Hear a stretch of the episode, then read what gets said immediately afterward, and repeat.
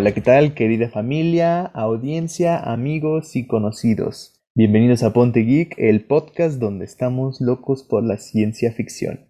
Hoy vamos a hablar de Falcon and the Winter Soldier, ya lo saben, la serie que acabó es la semana pasada y pues vamos a ver qué piensan nuestros compañeros. Yo soy Diego Juárez y me acompañan Martín Vázquez. Hola, ¿qué tal? Hola, ¿qué tal a todos? Tengan un buen miércoles. Esperemos que se encuentren todos bien y a darle a este capítulo que se viene interesante. Claro que se viene muy interesante. ¿Qué tal, Luis? Hola, hola, Diego, querida audiencia. Eh, me encuentro muy bien eh, y muy emocionado. De verdad, no se imaginan las ganas que yo en lo particular me tenía guardadas de comentarles todo lo que opinaba de esta serie y lo que puede significar para el futuro del universo cinematográfico de Marvel, pero a darle. Así es, Luis, yo puedo confirmar que tú todas las semanas estás muy emocionado.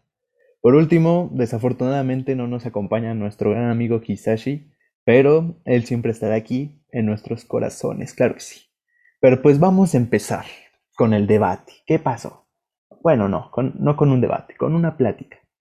Una plática informal sobre Falcon and the Winter Soldier. Primero que nada, quiero saber cómo vieron la serie en general.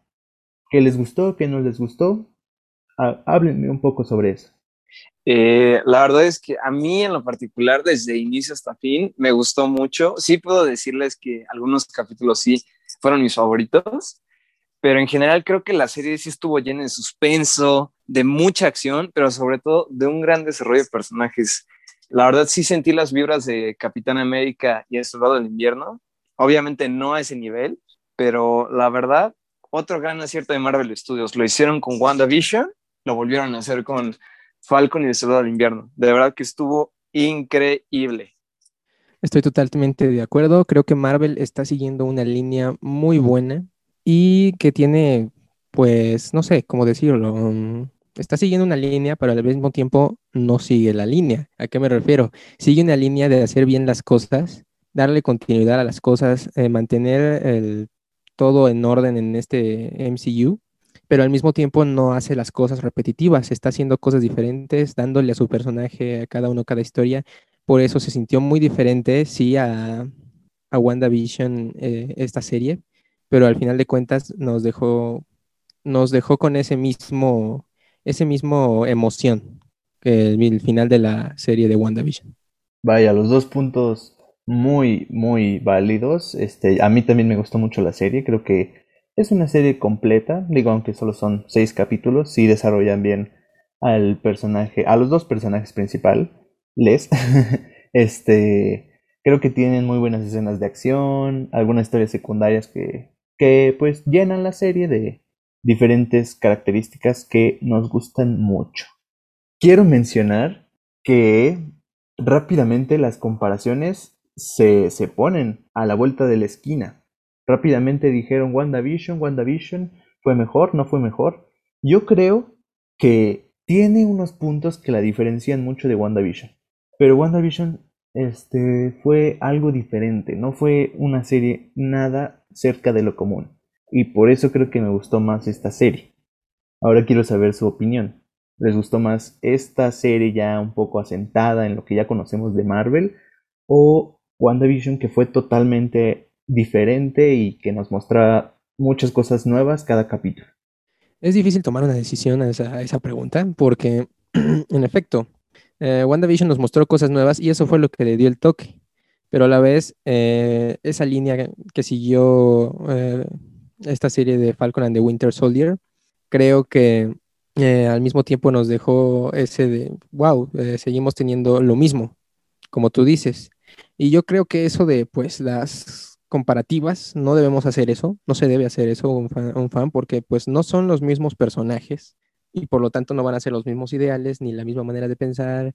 Entonces querer comparar series va a ser difícil y más si tienen protagonistas diferentes. Sí, es del mismo universo, pero son protagonistas diferentes y incluso eh, pueden estar en tiempos diferentes. Sí, la verdad es que estoy completamente de acuerdo contigo. Creo que no hay punto de comparación en cuál es mejor. Ambas son diferentes. Una adaptó sitcom los primeros siete, bueno, sin contar el tercer capítulo que fue cuando ya estábamos viendo pues un poquito más de lo que ocurría afuera del Hex, que creo Wanda. Eh, los capítulos 1, 2, 4, 5, 6 y 7 nos mostraron pues un poquito más del toque de sitcom que Wanda le dio a su realidad perfecta. Y lo que me gustó mucho de esa serie es que había mucha intriga, mucho misterio y como que nada era predecible, ¿saben?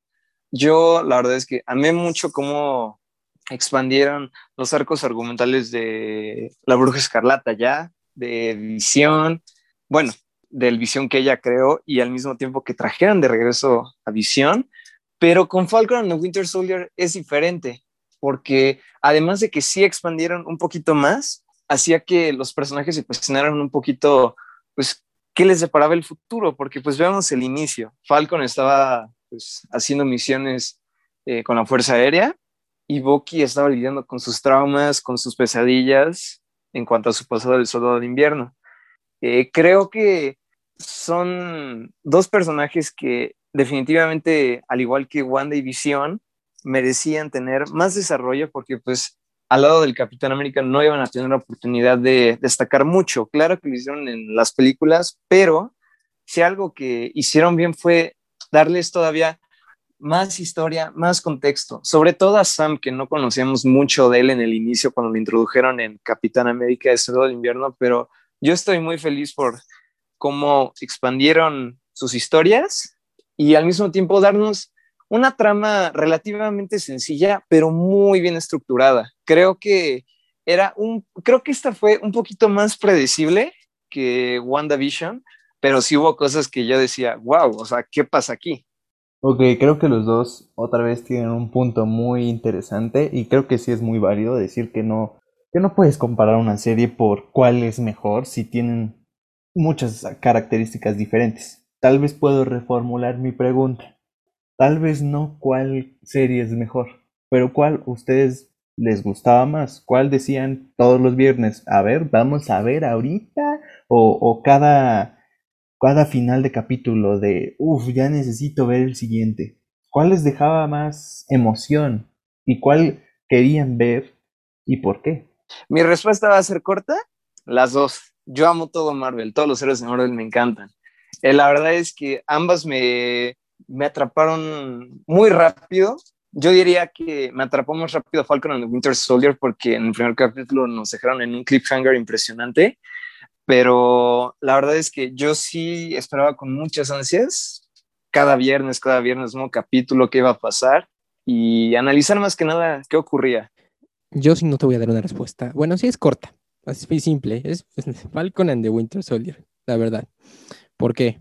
Primero le entendí más. Yo sé que no es un argumento válido, pero eh, Visión al principio nos confundió un poco porque no sabíamos lo que estaba pasando con eso de que cada capítulo era una temática diferente. Ya después fuimos entendiendo. Eh, Falcon and the Winter Soldier poco a poco fuimos viendo y fuimos, uh, más bien no poco a poco, desde el inicio se fue entendiendo qué pasaba, cuál era la situación y se vio cómo se iba desarrollando.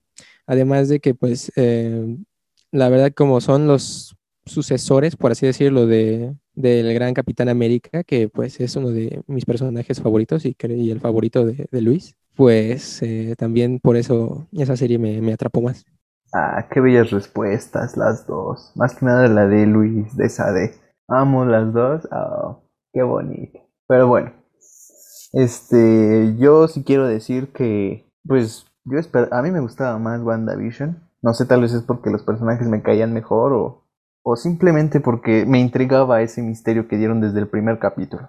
Y aquí, como dice Martín, ya desde el, desde el episodio 1 ya podía saber qué estaba pasando, podía seguir la trama y pues no era tan misterioso lo que, lo que iba a pasar, aunque sí había unos, uno que otro cosita que fueron desvelando y también hay una que otra cosita que no revelaron y que van a dejar para otro, bueno, para el futuro. Hablando de la serie, eh, este final fue un poco revelador para Sam Wilson, que ahora se convirtió en el nuevo Capitán América una vez que dejamos de ver al buen Steve Rogers. ¿A ustedes les encantó este nuevo Capitán América? Pues no sé, a veces puede... Hay gente que dice que con este traje se ve un poco ridículo. A mí me gustó y la verdad es que llega muy potente al, a la pelea final. A mí sí me gustó mucho, pues que al final poseedor del escudo haya sido, haya sido Sam, porque solo, no solo porque pues el capitán fue el lo eligió, porque sí, el capitán fue el que vio algo en él. Y estoy seguro que tiene que ver mucho con muchas de las cosas de la primera película, la primera aparición de Steve Rogers en la Segunda Guerra Mundial. Y hay una frase importante en esa película, que aquel que nunca tuvo poder nunca va, eh, sabe valorarlo más cuando lo tiene, que aquel que siempre lo tuvo y sí, pues se, siente poderoso. Por eso eh, se sabía Steve de una u otra manera que Sam tenía lo mismo. ¿Por qué? Porque pues sí, puede que Bucky haya sido su amigo y también tenga, tenga ese, ese valor de héroe y esos ideales de héroe, pero Bucky en el pasado solía ser un poco como tipo presumido de que, ay, Steve, te tengo que salvar siempre. Eh, y Steve vio en Sam esto, vio esta, esta manera de ser que tenía él. Y pues por eso decidió, decidió que él fuera el, poseedor del escudo. Entonces por eso me, me gustó que Sam tuviera el escudo. Además de ese desarrollo que fue teniendo y esa escena increíble de cómo fue entrenando para dominar eh, el, control del escudo, fue, fue muy impresionante. La verdad es que estoy igual de igual que Martín, estoy de acuerdo que Sam Wilson ya no sea, bueno, que pasó de ser Falcon a Capitán América. La verdad es que estoy muy emocionado por su camino, bueno, porque va a seguir el legado de Steve junto con Bucky, obviamente. Y algo que a mí, la verdad, me, me gustó mucho que al final, ven que al inicio de cada capítulo eh, te ponían The Falcon and the Winter Soldier, el título de la serie, pero ya en los créditos y después de que se quedan mirando el horizonte, eh, ahora sí que se quedan mirando más allá, donde están en el muelle de la familia Wilson, ya aparece Captain America and the Winter Soldier. Se me hizo increíble, pues todo por lo que tuvo que pasar Sam para ya por fin darse cuenta que eh, Steve sí confiaba en, Steve confía en él y que él era pues, prácticamente el digno sucesor. Y como Martín lo dijo, la verdad, en la escena donde está empezando a entrenar, a dominar el escudo y las habilidades atléticas que puede disponer, lo vuelven el ideal, pero no solo de fuerza y de disciplina. Y Martín dijo algo muy cierto con la frase que citó, o bueno, citando al doctor Erskine de la primera película del CAP, Sam tiene igual que Cap el compás moral presente. Solo véanlo, cuando estaban buscando a Carly en Latvia, cuando Simo los ayuda, antes de los puños y las patadas, quería razonar con Carly porque sabía que puede llegar a alguna clase de acuerdo o a lo mejor detener a Carly eh, de un camino del cual pues ya no puede regresar, más bien ya no puede dar vuelta atrás. Quería pues, asegurarse de agotar todos los métodos posibles para que todo resultara bien para todos. Y si hay algo que caracterizó siempre Steve Rogers es el uso de la palabra y la razón. Así que sí, de acuerdo con que Sam Wilson ya sea nuestro Capitán América. Sí, creo que tienes muy, mucha razón, Luis. Eh, este Sam Wilson, el nuevo Capitán América, sí tiene una transición en esta serie.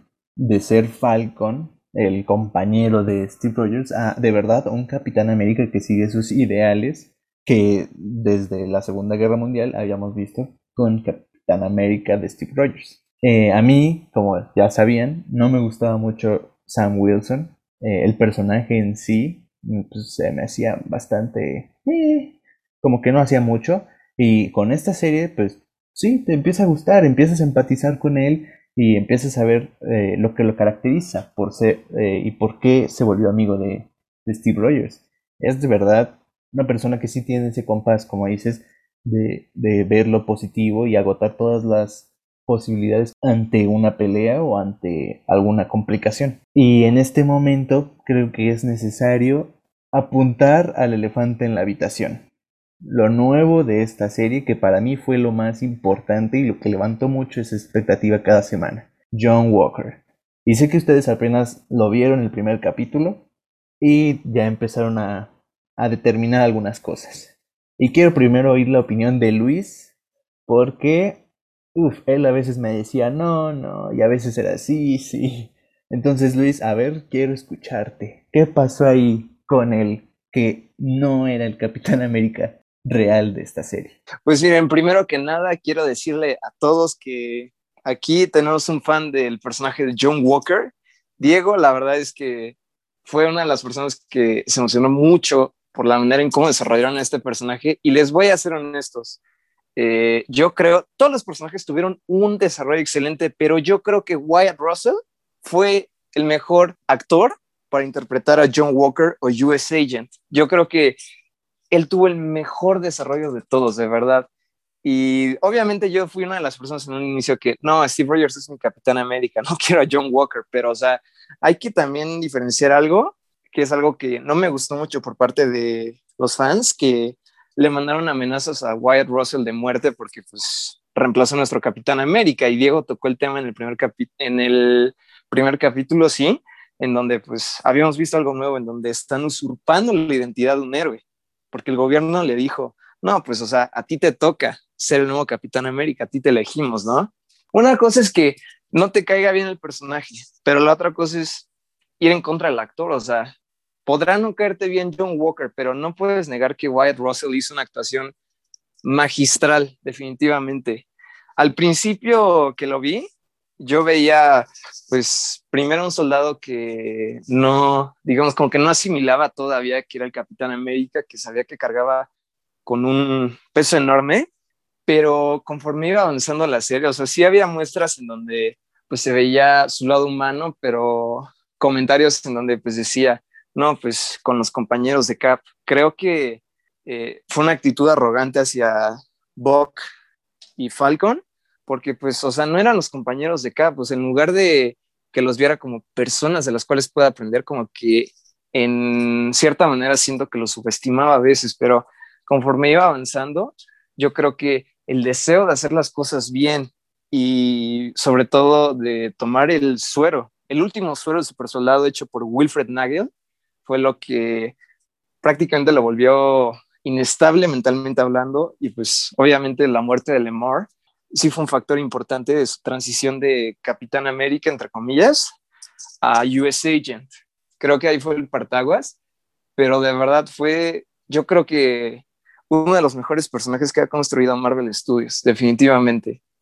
Y yo estoy muy ansioso por ver más de US Agent o John Walker en el futuro. Exacto, Luis, aquí es donde yo quiero tomar la palabra.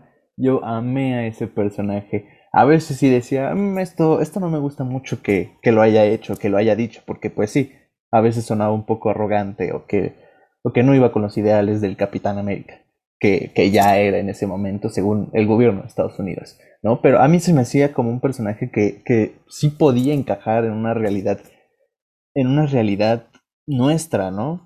Donde un ser humano de verdad, que no es un super soldado como Steve Rogers, de verdad tiene que personificar, bueno, no personificar, llenar las botas de este superhéroe que tanta gente adora y ama. Entonces, para mí sí, sí se me hace muy creíble y demasiado intenso, pero realista, que, que pierda un poco la cabeza y, y, le gane la presión ante tener que realizar lo que Steve había hecho.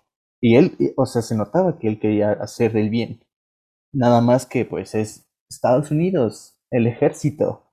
Vaya, pues no, no, no los enseñan a, a dar golpecitos, los enseñan a, a, actuar como soldados. Entonces, y, y, lo toman en la serie, en, ahí cuando lo están, cuando lo están juzgando. Él es un soldado y fue entrenado para eso, pero él quiere hacer el bien. Y por eso se me hacía un personaje muy, muy completo y que, que valía la pena ponerle atención. Y pues es lo que a mí me encantó de la serie. ¿Tú, Martín? No puedo agregar más de lo que ya agregaron ustedes. Eh, es que sí, eh, fue un personaje que al principio fue como de, ay, ¿qué es esto? Esto no se acerca a nada a lo que conozco y después verlo, verlo, esa actitud toda fría, totalmente opuesta a la de Steve, es como de, ay, ay, ay, ¿qué pasó aquí? Y ya verlo aterrizar de la manera en la que lo vimos aterrizar en el último capítulo es como de, excelente, me encantó. Y sí, encantó a ese personaje. Y bueno, ya no puedo agregar más porque si no sería repetir mucho lo que ustedes dijeron, pero quiero tocar ese tema de pues la ética que tenemos que tener nosotros como fanáticos, que nuestra, nuestra única responsabilidad es disfrutar las series, No podemos hacer eso de ir a atacar a un actor y, o sea, porque al final de cuentas tenemos que ponerlos, ponernos en la tierra y saber que esto es un mundo de fantasía donde todo es actuado. No fantasía, ciencia ficción, vamos a poner, porque es un mundo que no es real. El actor simplemente está interpretando un personaje que le toca.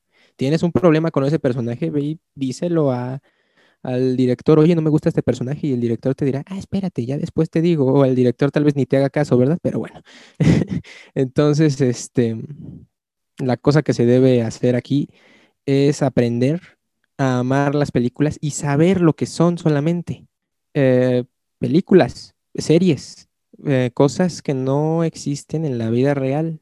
Y si existen en la vida real, pues fue porque son relatos o algo así, sí, comprendo eso, pero son, al final de cuentas, cosas que están hechas para hacernos disfrutar como fanáticos, no para que vayamos a atacar a un actor que es lo único que hace es su trabajo. Sí, completamente de acuerdo contigo. O sea, puedo no, como dijimos, puedo no agradarte el personaje, pero, o sea, deja al actor en paz. Ahora sí que ese es su trabajo. Y si odias al personaje, y tal cual lo he leído así muchas veces, si odias al personaje es porque el actor está haciendo una muy buena actuación. Eh, como dato curioso, Wyatt Russell es hijo de Kurt Russell.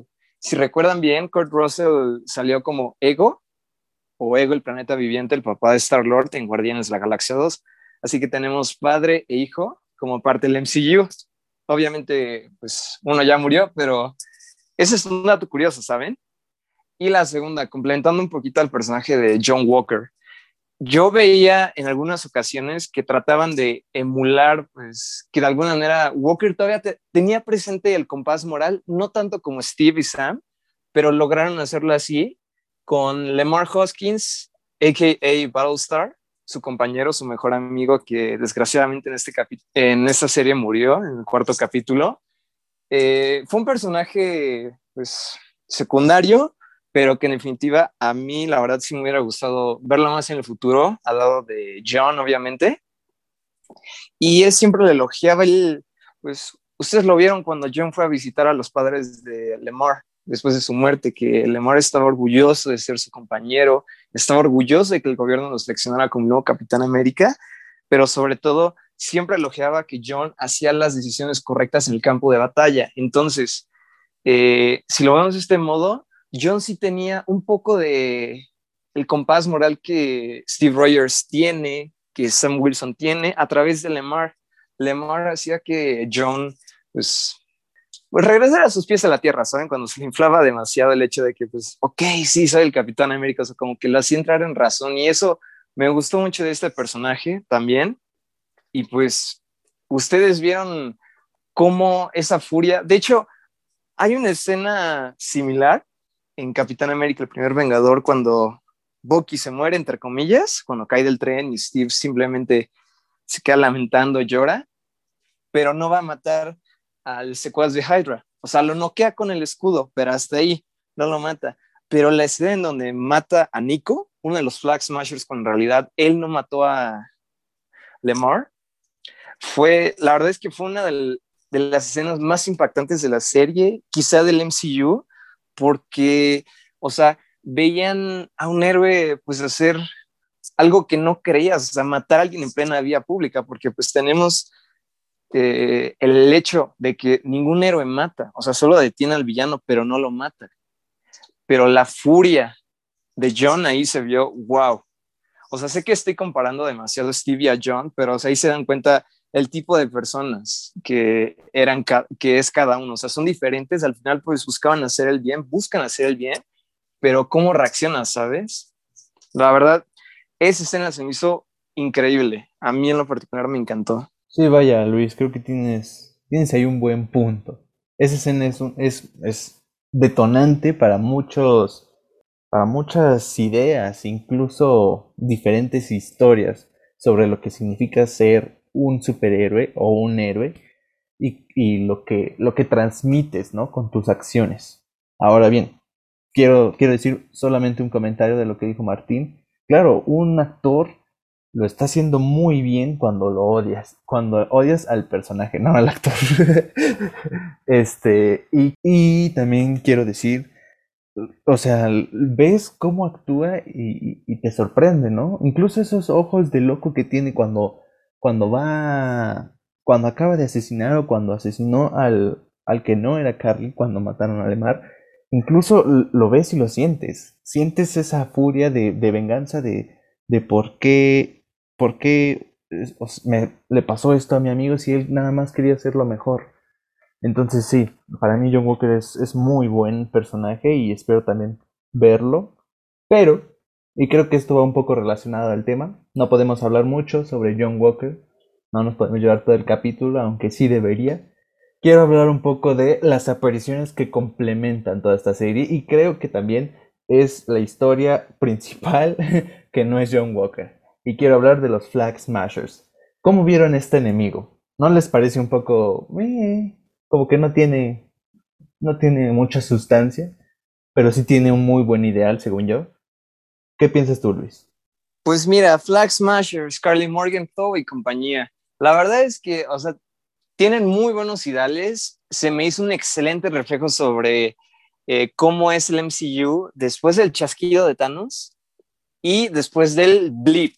Recordando otra vez nuevamente, espectadores, chasquido de Thanos, cuando el 50% se va blip cuando Hulk chasquea y el 50% regresa.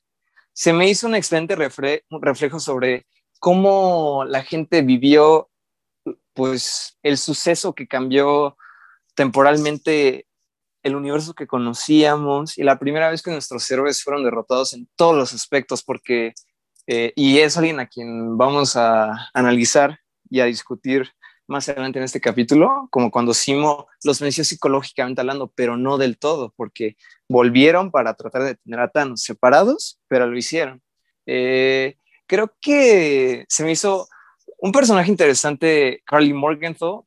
Eh, creo que tiene motivaciones justificadas, la verdad, pero ya en el final, cuando pues eh, secuestran a todos los senadores, cuando se va a aprobar la nueva ley del Consejo de Repatriación Global, si no me equivoco, el CRG, después de que Sharon le da un balazo, cuando ya se muere, pues ella dice, lo siento, o sea, siento que la relevancia que tenía el personaje, como que cayó, ¿saben? O sea, como que, ok, tú peleaste por eh, situaciones que podían favorecer a todos. Obviamente yo, al igual que Sam, no apruebo tus métodos, pero tenías una buena razón, pero no sé, o sea, como que siento que el personaje, a pesar de que tuvo un muy buen arco argumental, siento que, ah, no sé, cuando dijo eso de lo siento, como que, insisto, sus ideales cayeron un poquito, pero de ahí en fuera, creo que fueron muy buenos personajes, me encantaron los Flag Smashers, no, no, insisto, no fue lo mejor de la serie, me encantaron, pero ojo, yo siento que pues, así como sumó más a su causa Carly, los Flag Smashers pueden resurgir. Quizá no como super soldados, pero pueden resurgir. Wow, Luis. Este, yo difiero tantito. Los Flag Smashers lo siento como una montaña rusa. Y también Carly. ¿Por qué? Se los digo. Creo que a veces hacían acciones que decías, sí, esto sí haría una persona que de verdad está buscando hogar, que de verdad siente los ideales de seamos una frontera. Y de repente, pues mataban gente o o daban un mensaje que era como de, no, pues, o sea, realmente no estamos buscando nada más que destruir o, o dar a conocer nuestro mensaje a pesar de todo. Y, y no sé, como dices, eh, cuando dicen lo siento, se me hace también bastante... Pues que no va con el personaje. Ella hubiera dicho algo como de no me arrepiento de nada o, o one word, ¿no? Es lo que se me ocurriría que diría Carly. Y aunque ya estuviera perdiendo el balance en ese último episodio, siento que ahí fue... Eh. Pues no sabría qué más eh, opinar de parte de ustedes. Eh, sí, en, sí los, los Black Mashers tenían, tenían como ese ideal de que el fin justifica los medios al final de cuentas, porque como dices, primero te decían, ah, mira, puede que sí, y después, ah, no, espérate, buscas solo destruir, o sea, ¿qué pasa contigo? Entonces, sí, como decías, sí, fue perfectamente fueron las palabras perfectas las que usaste, montaña rusa. Y Carly, bueno, no sabría qué más decir aparte de lo de ustedes. Creo que fue, fue, fue, ahora sí que lo que ustedes dijeron fue lo más, lo más acertado hacia ella. y no, no podría opinar más. Sí, la verdad es que pues no fue, no fue lo mejor de esta serie, pero definitivamente sí fue una manera de dejarnos ver cómo es que la gente eh, de diversas maneras experimentó el chasquido y el blip. Sí, creo que es una justificación sobre un acontecimiento que pasó y cómo afrontarlo. Y hablando de afrontar, quiero hablar un poco de Bucky, porque vimos cómo está afrontando lo que, lo que hizo cuando era soldado del invierno. Quiero hablar un poco sobre ello. ¿Tú qué piensas, Luis? ¿Es, ¿Te gustó cómo, no sé, como que humanizaron a Bucky y cómo le dieron e-, ese sentido de ahora eres una persona normal y tienes que vivir con estos traumas? ¿O te, o te gustaba más la máquina de matar que era en Civil War? bueno, no era una máquina asesina en Civil War, lo fue eh, después del primer Vengador y durante Winter Soldier. en Civil War, pues ya se mudó a Bucarest y quería vivir una vida normal. Es cierto. Es eh, mm, a mí la verdad es que me gustó mucho igual. Expandieron todavía más el desarrollo de Buck. Creo que nunca habíamos visto eh, el hecho de que, pues, ¿y qué le pasa en realidad a Bucky? Porque, pues, el soldado del invierno era una personalidad activada por ciertas palabras, ¿no? Ahora sí que vagón de carga, 17, 1, 9, etc. Creo que Bucky nos enseña que nunca es tarde para enmendar lo malo que hiciste. A pesar de que pues él no tuvo elección porque lo controlaban mentalmente, eh, creo que Bucky nos enseña que siempre tenemos la opción de elegir y de reparar nuestros errores, pero sobre todo a aceptarnos tales y como somos. Quizá a lo mejor yo sé que Bucky pues no, no eligió pues que le amputaran su brazo izquierdo le pusieran uno robótico, no eligió que pues, le pusieran este control mental, pero yo creo que nos enseña que puedes superar esos obstáculos de o puedes aprender a vivir con eso sin afectarte a ti ni a los demás. Creo que se me hizo pues un poquito el, y yo lo veo así, Sam y Buck sí reflejan lo que es Steve. Sam refleja un poquito el lado más moral, calmado de Steve. Y Buck, a pesar de que sí se diferencia mucho de Steve, representa un poquito el lado correcto y de estar firme ante tus principios. Pues veamos qué le dice eh, a Sam cuando Simo escapa de la prisión en Berlín y le dice, pues cuando Steve rompió los acuerdos, tú lo seguiste, te estoy viendo aquí lo mismo, estoy tratando de tener algo que puede ser catastrófico, ¿por qué no me apoyas? Y así fue sucesivamente la evolución de Bok. La verdad es que igual, 10 de 10 el desarrollo de Bok, me encantó, eh, pero creo que hay algunas personas que les hubiera gustado que en lugar de decir al final Captain America and the Winter Soldier, hubiera dicho Captain America and the White Wolf, recordando que White Wolf o Lobo Blanco fue el alias que se le dio a Bucky durante su tiempo en Wakanda cuando le quitaron el control mental. Y yo les quiero preguntar, tú primero, Martín, ¿crees que Bucky debería seguir usando el alias del Soldado de Invierno para seguir limpiando su nombre? Es una, sí es una pregunta difícil de contestar. ¿Por qué? Porque puedes limpiar el nombre con el que hiciste los desastres y, enmendar ese, ese error. O puedes iniciar de cero y, crear a alguien nuevo pero yo siento que iniciar de cero sería como huirle al pasado, a pesar de que lo estés enmendando, sería como huirle al pasado. No, si el soldado del invierno hizo esto, el soldado del invierno tiene que arreglarlo. Y me encanta esa manera en la que ahora Bucky ya no es me oculta, me voy a ocultar en Wakanda hasta que pues para dejar para descansar y que todo esto pase. No, ahora va a decir, ¿sabes qué?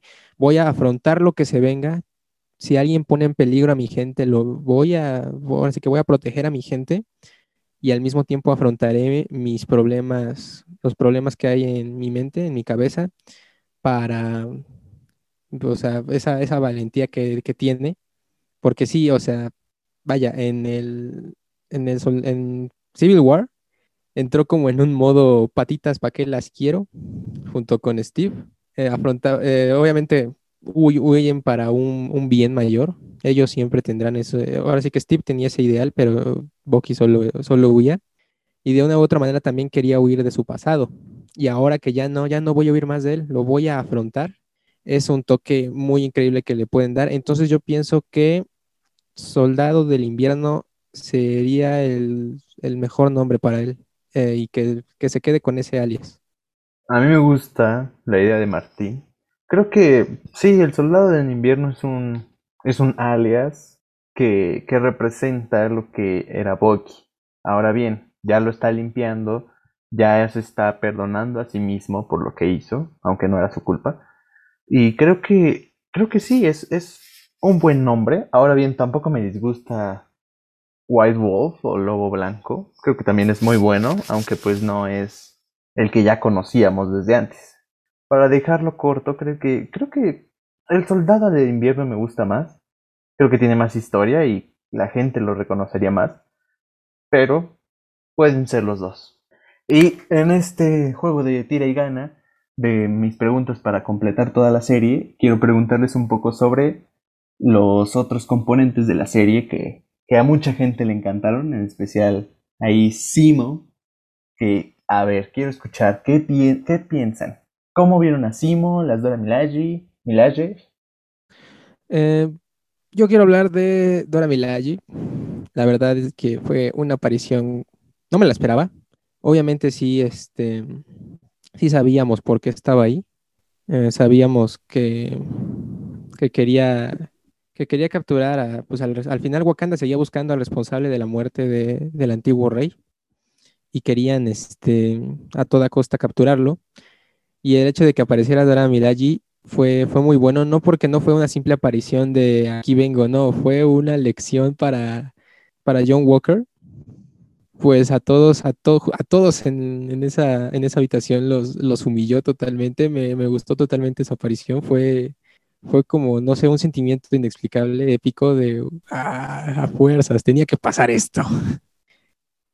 Pues hablando primero de las Dora Milaje, la verdad es que a mí me encantó que aparecieran aquí, se siente la presencia de Wakanda, me encantó que sobre todo Ayo tuviera una historia con Bok, eh, obviamente sabíamos que, pues, Shuri era la cabeza detrás de el, ahora sí que el hecho de que, bueno, era la cabeza o el equipo, o era, era la líder de equipo para remover la VOC, la programación de Soldado al Invierno. Lo que no sabíamos era, pues, ¿qué más hizo Bucky ahí? Ok, estuvo en una aldea con niños, la apodaron el, el lobo blanco. Pero la verdad es que me agrada mucho ver a las Dora Milaje aquí y sobre todo imponiéndose, imponiéndose, mostrando pues, que son de los personajes más queridos en el MCU. Si de por sí nos encantó ver a Okoye, a la Guardia Real de la Pantera Negra, eh, destacar mucho en su película, aquí nos encantó más. Y quiero mencionar algo antes. La primera Dora Milaje que apareció en el MCU fue justamente Ayo o Ayo, como ustedes le quieran decir. Ella aparece en Civil War cuando están buscando al equipo de Steve y de repente llega eh, Nat o la viuda negra a un auto y ella está parada frente a ella y le dice, muévete o te moverán, ¿no? Y Pantera Negra dice, qué entretenido sería eso, ¿no? O sea, diciéndolo como que de forma de broma. Eh, yo creo que, pues, nada más es cuestión de ver cómo el universo se expande y cómo, pues, que de todos lados, a pesar de que, pues, no son la Viuda Negra o Scarlet Witch en cuanto a protagonismo, que tienen una presencia fuerte y que tienen una historia con nuestros héroes. Y hablando un poquito de Simo, a mí la verdad es que me sorprendieron mucho el papel que le dieron. Yo eh, en un inicio dije, no, pues, o sea, cuando escape van a, hacerse fugitivos Sam y Buck, ¿no? Porque lo van a ayudar a escapar. Y pues como dice Buck, y técnicamente él escapó y que de alguna manera los haya ayudado a entender más el problema, a, desenvolver todo lo que escondía el misterio detrás de Carly Morgenthau y los Flag Smashers, me pareció una estrategia increíble que no se veía venir, ¿saben? Yo creo que fue las cosas de la serie que decíamos, no, pues esto no lo veíamos venir. Quizás sí veíamos venir una traición que a final de cuentas, pues sí, sí se, sí se entiende como una traición cuando las Dora Milaje llegan a la casa de Latvia, de Simo, y están combatiendo con John, Lemar, Sam y Buck. Y al final, pues, que simplemente vaya a visitar el monumento en honor a todos los que fallecieron de Sokovia. Se me hizo un gran arco del personaje, a pesar de que pues duró poquito, se me hizo un muy buen arco y obviamente no podemos olvidar el momento que lo inmortalizó para todos los fans. El baile, el baile que duró ocho segundos en la versión original del tercer capítulo, pero que luego sacaron una versión de 26 segundos que es la completa y luego un video de una hora. O sea, ya nos dimos cuenta que a los fans les encantan los villanos. Si no, pregúntenle a Agatha Harkness en WandaVision con It's been Agatha all along. Luis, claro que sí, tienes razón. Simo fue una de las joyitas mejores guarda mejor guardadas de toda la serie. Y creo que sí, tiene, tiene muy buenos diálogos y, y bueno, cae muy bien el personaje en sí. No conozco a nadie que no le haya caído bien. Eh, a mí me gustó mucho como lo traen de, de la cárcel y como que él sigue sus ideales completamente. Incluso cuando, cuando tiene la posibilidad y ve los sueros del super soldado, yo creí que iba a decir, ah, pues uno aquí rapidín, y creo que mucha gente también lo pensó, pero, pero pues rápidamente los destruye. Sí, él, eh, la verdad es que igual pensaba que en un inicio iba a tomar uno de los últimos sueros o dosis que había hecho Wilfred Nagel, pero fue sorprendente, insisto, yo creo que es un personaje que todavía deja que, que contar, ¿saben? O sea, creo que Simo, a pesar de que pues nunca le simpatizaron los supersoldados aquí y nunca los superhéroes después de lo sucedido con Ultron en Sokovia en Avengers Age of Ultron o la era de Ultron, eh, creo que pues sigue dejando más que contar y sobre todo que en algún momento escape de la balsa o del raft y que diga, no, pues mi misión no se ha terminado aquí porque en los teasers nos presentaban una frase que él decía que los superhéroes no pueden tener permiso de existir. Yo la verdad es que sí quiero ver pues más de Simo, la verdad, pero verlo todavía más poderoso. Si de por sí ya me complacieron mostrando su clásico look de los cómics con su máscara púrpura y que al final era rico porque pues es un varón de la realeza. Estoy con ganas de ver a más, ver a Simo. Exacto, Luis. A mí también me encantaría seguir viendo a Simo porque Uf, muy buen personaje. Continuemos con los personajes y apariciones de la serie para terminar con Choco Choco Choco, Sharon Carter, que ahí tuvo algunas apariciones y que puede ser incluso un scroll, dice la gente, o alguien muy malo que esté contra todos. Pero pues quiero escucharte, Martín. ¿Qué piensas de Sharon? O si no, no. Luis.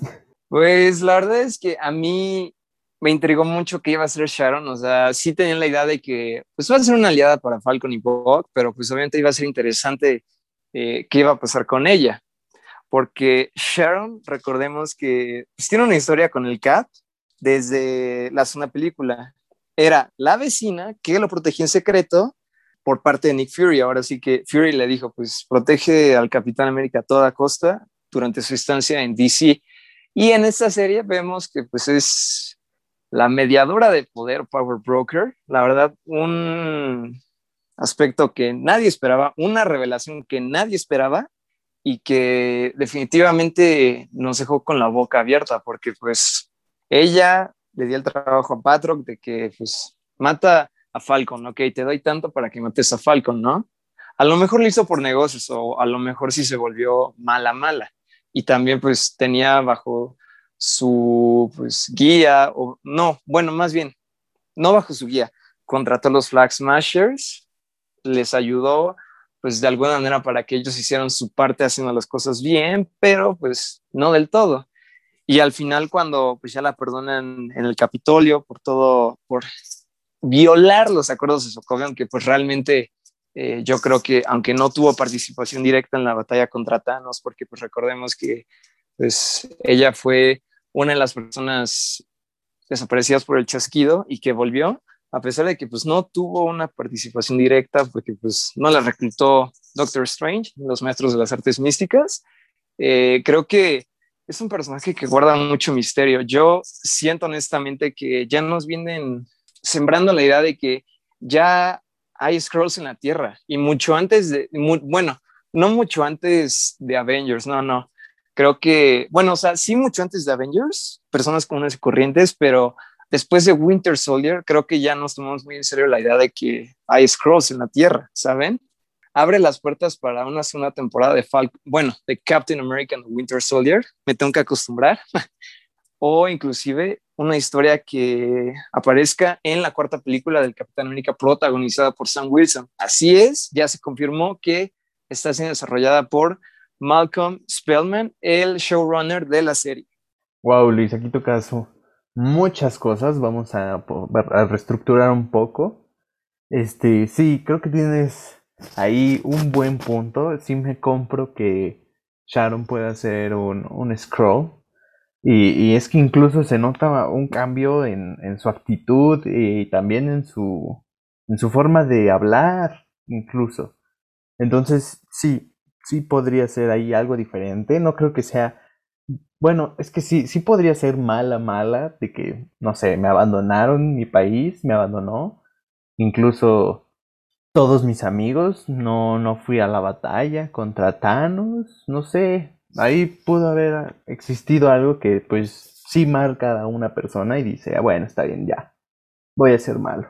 Pero no, no sé, al nivel de, de traicionar a los amigos de, del Capitán América, que claramente ahí había algo. Entonces, sí, claro que sí. Martín. Pues sí, eh, tienes razón, pero, o sea, pues, siempre hay una razón para la que un villano se, se convierta en villano. Todos, todos los villanos tenían sus razones. Thanos eh, tuvo la suya y ella tuvo las suyas. Y el, ese hecho de cómo fue cambiando poco a poco mm, da como que a sospechar de, de que no tenía estos planes en sí ya planeado, sino que algo fue pasando que poco a poco fue cambiando su, manera de ser. También recordemos que otra de las razones por las cuales se pudo haber dado esto es por que pues recordemos con quién comparte apellido. Al final de cuentas, y esa persona tenía una, relación con, directa con, Steve Rogers. Entonces, tal vez por eso en, la serie, en esta serie en específico, en, este arco argumental de Sam y The Buck, eh, tuvo que aparecer este, este villano. Exacto, Martín. Ahí sí tienes una idea de, de por qué un villano podría volverse malo, malo. Y por último quiero tocar este pequeño tema que, que, también la serie tocó y que me pareció excelente, aunque, aunque un poco metido, a, metido ahí. Pero claro que era necesario tocarlo porque va, va de la mano con ver a Sam Wilson como Capitán América. Pero me encantó que tocaran el tema de Isaiah Bradley, un super soldado que, que ayudó al, al gobierno de Estados Unidos y a su estado y que no fue recompensado ni, ni reconocido por lo que hizo, por ser negro. Pues decir que me gustó mucho que tocaran ese tema, que le dieran una palabra a, a ese tema que, que la serie abordó y que, que siguió contando durante los episodios. Luis, Martín. Yo, yo quiero decir de Asaya Bradley. Eh, Asaya Bradley, para los que no saben, eh, después de que Steve quedó congelado y en esfuerzos de replicar el suelo super soldado después de Steve, eh, Asaya Bradley es resultado de experimentos del ejército de Estados Unidos para crear al próximo Capitán América, en este caso un Capitán América negro. Eh, vemos que el racismo se toca aquí en esta serie. Yo creo que lo abordan muy bien. Algo que a mí me gustó mucho es que pues le dice, o sea, a Sam, cuestionate, ¿crees que aceptarían un Capitán América negro? Quizá a la gente no le parezca la idea, pero yo creo que eh, no solo el Capitán América, sino hablando de alguien que representa a todos, se trata de alguien que nos unifica a través de nuestras diferencias, no solo porque uno es más alto que otro o yo soy blanco y tú negro, no, no, no. Debemos representar a todos porque al final de cuentas somos un mundo y juntos salimos adelante porque la unión hace la fortaleza, mientras que lo opuesto, que es la desagrupación o como tal rompimiento de la unión, evita que progresemos. Elogios a Sam por darle el monumento a Bradley en la exhibición del Capitán América. Sí, en, efecto, o sea, yo iba a decir eso, que fue resultado de una experimentación científica, algo que incluso el capitán no sabía, este, pero bueno, ah, como dices, se saca mucho el tema de, del racismo bien abordado, porque todos sabemos que antes, o sea, bueno, o sea, ahorita en la actualidad sí hubiera sido un problema ese tema, pero estamos hablando de los años eh, de la guerra mundial, de la segunda guerra mundial, donde se tuvo vivo la necesidad de crear a este super soldado, pero no querían arriesgar a gente, pues a la gente que ellos consideraban importantes. Eh, al final terminaron arriesgando y tomando como conejillos de indias a gente de color. Vaya, sí tuvo ese, ese papel importante de como tú dices, le dijo, le hizo dudar de que la gente podía confiar en un Capitán América negro, eh, pero al final de cuentas eh, de eso se trata, ¿no? De hacer el cambio y de que la gente vea que no todo, o sea, aquel con los mismos ideales puede ser un héroe. Sí, creo que aquí Marvel hizo lo, lo que debía, ¿no? Tomar los micrófonos y cámaras y dar lo, lo mínimo, una pequeña reflexión para poder abordar un poco este tema de la discriminación. Pero bueno, se nos está acabando el tiempo, muchachos. Quiero por último preguntarles algo sobre el qué, esperan del futuro de, de, Marvel con esta serie que acabamos de terminar. ¿Cómo, cómo lo ven? Eh, yo digo que Marvel debe seguirse con esta línea. Yo espero que se siga con esta línea de hacer algo diferente en cada serie. Como dije, se, necesita eh, ajustarse a la ideología y al pensamiento de cada personaje pero al mismo tiempo hacer, este, seguirse en esa línea de seguir asombrándonos, de seguir dejándonos en suspenso cada fin de semana, de seguir emocionándonos. Entonces yo pienso que vienen buenas películas y series que se complementen y al final yo esperaría que todo se junte en pues la ya muy esperada, pero no creo que no confirmada hasta donde yo sé, a Vengadores 5, Avengers 5, en donde algo que sí me gustaría a mí ver en serio y por un wallpaper, un fan-made wallpaper que vi, es la introducción de Galactus a este universo. Uy, Martín, Galactus, ¿eh? yo creo que tú ya estás visualizando la próxima gran batalla de nuestros queridos héroes. La verdad es que sí, yo, yo ya quisiera ver a Galactus en un roster de nuevos Vengadores incorporado por eh, Capitán América, por El Hombre Hormiga, la Avispa, la Bruja Escarlata, Capitana Marvel, eh, Doctor Strange y Shuri como Pantera Negra. La verdad es que a mí se me gustaría ver esto. Y dijiste algo muy cierto también, posiblemente Young Avengers, porque, o los jóvenes Vengadores, porque ya nos han ido sembrando la idea, ¿saben? ¿Desde qué película lo hemos visto? Desde Ant-Man con la introducción de Cassie Lang, porque pues tengo entendido o se rumorea por ahí que ya va a ser una heroína en la tercera película de eh, El hombre hormiga y la avispa, Quantum Mania, también pues tenemos a Wiccan y Speed, o sea, Billy Tommy, los gemelos máximos. Tenemos a Elijah Bradley, que lo vimos en esta serie, el nieto de Isaiah Bradley. Elijah Bradley en realidad es Patriot, otra versión del Capitán América que obtuvo su super fuerza gracias a una transfusión sanguínea de su abuelo. Y también, pues a lo mejor, ay, ¿saben de quién me olvidé también ahorita? De Joaquín Torres, el soldado de la Fuerza Aérea que estuvo con Falcon todo el tiempo ayudándole en su investigación con los Flag Smashers y durante sus misiones, porque recordemos que Falcon ya no es Sam Wilson, ahora es Joaquín Torres, tal cual en los cómics. Así que pues ya tenemos semillas ahí de los Young Avengers también. Pero ¿saben también en qué pensé? En los Dark Avengers. ¿Y por qué les digo esto? Porque vemos que en la serie tuvimos un cambio inesperado y nada más y nada menos que Valentina Alegra de Fontaine, la cual pues vemos que le da la oportunidad a John de hacer algo nuevo, de ahora sí que de convertirlo de Capitán América US Agent y quizá pues ella sea la que esté reclutando ahora este equipo, reclutando al líder, porque yo creo que John sería muy buen líder de los Dark Avengers. Para los que no saben quiénes son los Dark Avengers, es un equipo de villanos que están posando como héroes, así que también podría ser otra teoría que tengan para el futuro del MCU después de esta gran serie. Uh, Luis, pero también podría ser los Thunderbolts, que, para, que son como villanos reformados, según entiendo. Y podrían ser comandados por John, Johnny Walker, aunque tal vez eso podría ser, no sé, terreno peligroso. Pero bueno, supongo que con eso podemos terminar el episodio de hoy. Este, muchas gracias por habernos escuchado esta, esta semana y esperamos que tengan una excelente semana y que hayan disfrutado de esta gran serie y que vayan a disfrutar de la siguiente serie de Marvel que se llama Lots. Recuerden seguirnos en nuestras redes sociales arroba ponte-geek y en Facebook ponte geek. Nos vemos. Que tengan una excelente semana. Ánimo, ánimo audiencia. Ya casi son vacaciones, ya se antojan.